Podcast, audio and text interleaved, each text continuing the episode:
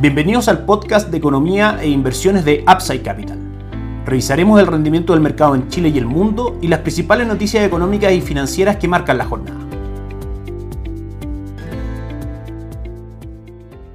Muy buenos días, jueves 18 de noviembre de este año 2021. Soy Ramiro Galeano, fundador de Upside Capital. Les doy la bienvenida a otra edición más de este podcast Mercados en Upside Capital, donde revisamos, por supuesto, las principales noticias que se toman la atención de los inversionistas y de los principales agentes del mercado, junto con el retorno de los principales índices bursátiles y activos de Chile y el mundo. Comenzamos, por supuesto, evaluando Chile en un contexto sumamente importante. Últimos días de, de hecho, el último día de campaña presidencial. Hoy día cierran sus campañas todos los eh, candidatos a la espera de ya la realización de las votaciones el día domingo y por supuesto los resultados de las mismas el día domingo en la tarde. Hoy vamos a conversar respecto a cómo el mercado puede reaccionar en base a distintos escenarios. Desde nuestro punto de vista, por supuesto que es muy relevante el resultado de la elección presidencial respecto al movimiento de los activos locales. Por supuesto, si tenemos a la derecha como un todo obteniendo mayor votación que la izquierda de manera clara. Vamos a tener caídas en el dólar peso, que hoy día está marcando pautas muy muy fuertes y lo vamos a hablar en algunos minutos más.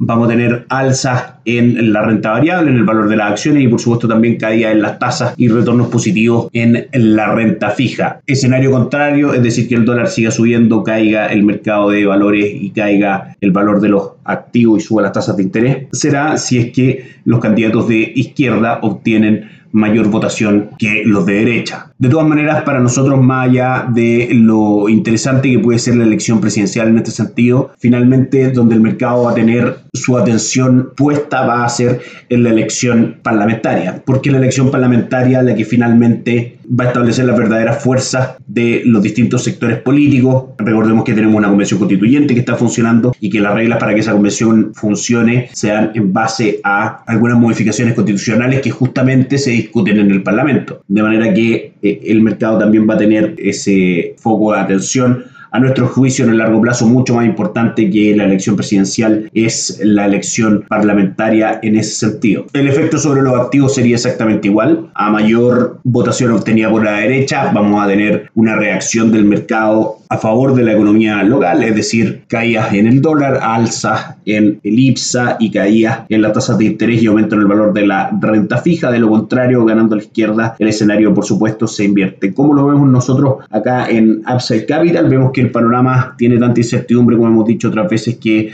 no recomendamos el mercado local aún para poder generar posiciones de largo plazo a favor de fundamentales en vuestros portafolios de inversión. ¿Qué es lo que hacemos? A través de nuestros distintos asociados en cuanto a administradores de fondos, estamos trabajando muy fuerte con Itaú, con plataforma Perching, enviando directamente capitales al extranjero e invirtiendo en fondos mutuos extranjeros como tal, rescatables también en el extranjero. Invertimos también en activos locales, principalmente dolarizados, con una presencia importante de renta fija internacional y de renta variable internacional, que si bien la renta fija estamos en un contexto de alza de tasa en el mundo, por supuesto que tiene mejores fundamentos que la renta fija local. También mediante nuestro asociado estratégico principal tenemos recomendación de inversión respecto a sus carteras de la plataforma Ulin, plataforma también internacional. Es a través de estas opciones como nosotros blindamos el rendimiento de los portafolios de inversión respecto a lo que vaya ocurriendo en Chile. Por supuesto que siempre queda una pequeña puerta abierta respecto a la exposición al tipo de cambio dependiendo de los fondos donde estén, pero finalmente los fundamentos del tipo de cambio son principalmente alcistas y los vamos a pasar a revisar ahora. Entonces, a esperar a ver qué es lo que sucede con las elecciones el día domingo. Pasamos a revisar lo que se toma la atención de los inversionistas el día de hoy en el mercado local, el dólar peso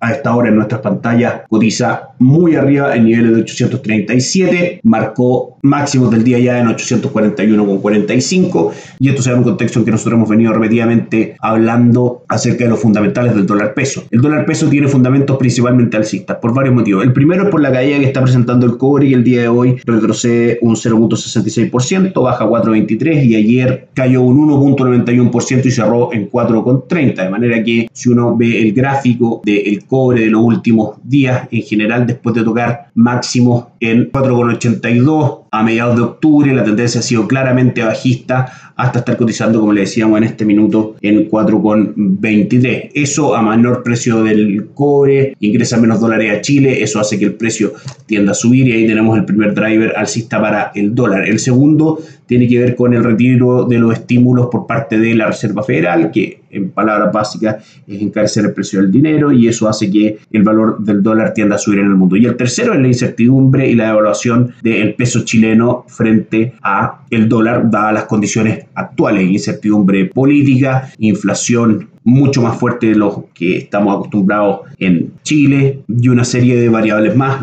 obviamente el funcionamiento de la convención constituyente, la elección de presidentes, la elección de parlamento, etcétera, genera toda una incertidumbre que hace que el dólar siga cayendo. ¿Qué es lo que nos depara? Obviamente que sí, aparte, digamos, del escenario que acabamos de comentar respecto a lo que puede pasar después de la elección, pero desde el punto de vista técnico y viendo esas variables, vamos camino a buscar máximos históricos del dólar peso que se situaron luego la elección. Vamos a buscar máximos en el dólar peso que se situaron en marzo de este año cerca de 876. Hay por supuesto alguna resistencia de aquí hacia arriba, los niveles de 850 van a ser por supuesto muy relevantes, pero los fundamentos siguen siendo más alcistas que bajistas. Por ende, nuestra recomendación sigue siendo principalmente dolarizarse y mirar mercados de renta fija y renta variable extranjeros. Visítenos en www.upsidecap.cl, déjenos sus datos, síganos en nuestras redes sociales, LinkedIn, YouTube, Instagram y Spotify. Déjenos sus datos y nosotros los contactaremos para conversar respecto a esto. Analizamos rápidamente el mercado local, que cotiza muy plano hasta ahora, un 0.08%. No hay grandes movimientos dentro de las más transadas, a excepción de vapores, que sube un 1%. Sokimich B sube un 0.09, Sencosud baja un 0.36, Falabella un 0.93. Si revisamos lo que fue ayer el mercado de renta variable en Chile, tuvimos un cuarto día de caída. Ayer cayó el IPSA un 0.27% y también hubo aumentos de la tasa de interés por parte de la renta fija, es decir, caídas en los bonos. De hecho, si revisamos la página del eh, Banco Central y vemos las cotizaciones, por ejemplo, del bono del UF a 10 años, tenemos que el día 16 marcó 2.27 en cuanto a tasa de interés, tocando mínimo el día 11 en 1.90 y camino nuevamente a retornar a los máximos que estuvieron cerca del 3% en las tasas en UF. El panorama en las tasas en pesos es muy parecido. Chequeemos la tasa en pesos a 10 años, estamos en 5.81 al día 16, eso significa que las tasas en general han ido aumentando, el 11 de noviembre también hubo mínimo en 5.58, recordemos que la relación es inversa, aumento tasa de interés, caen el valor del precio de los bonos. Revisamos rápidamente el mercado extranjero, Ayer un mal día para los mercados de renta variable en Estados Unidos. Tuvimos correcciones, cayó el S&P un 0.26%, el Nasdaq un 0.33% y el Dow Jones cayó un 0.58%. La jornada en Europa fue bastante positiva, subió un 0.14%. En general, estas correcciones de renta variable internacional son positivas, dado que es sano que el mercado de utilidades haga caer un poco los precios para poder entrar nuevamente en precios más convenientes en vista a largo plazo. Y por último, revisamos los mercados en el mundo. No tenemos grandes noticias el día de hoy en cuanto a calendario económico. A esta hora, la jornada ya terminada en Asia muestra caídas una vez más. El Nikkei 225 cae un 0.3, el Hansen de Hong Kong cae un 1.29 y Shanghai cae un 0.47. Mala jornada para Asia. Desde Europa tampoco el ánimo es el mejor. El Eurostock 600 cae un 0.18%, Madrid cae un 0.71 y el DAX alemán también retrocede levemente 0.07%. Y por último, la apertura de los índices bursátiles de Estados Unidos, que se visualiza a través de las cotizaciones de sus contratos futuros, se espera positiva. El Dow Jones debería abrir en un 0.10% según la cotización de su futuro, el S&P 500 en un 0.27% y el Nasdaq un 0.54%. Vamos a ver si los índices bursátiles de Estados Unidos son capaces de quebrar la tendencia que traen los mercados de renta variable alrededor del mundo y terminan el día positivos o continúan esta tendencia de correcciones que comenzó el día de ayer. Los fundamentos de largo plazo en todo caso son bastante positivos para ese tipo de mercado. Y con eso finalizamos el podcast del día de hoy. Que tengan una excelente jornada y nos encontramos mañana. Chao, chao. Gracias por escuchar el podcast de Economía e Inversiones de Upside Capital. Te invitamos a visitar nuestro sitio web www.upsidecap.cl y contactarnos para brindarte una asesoría objetiva, sin sesgo y con una mirada global para tus inversiones.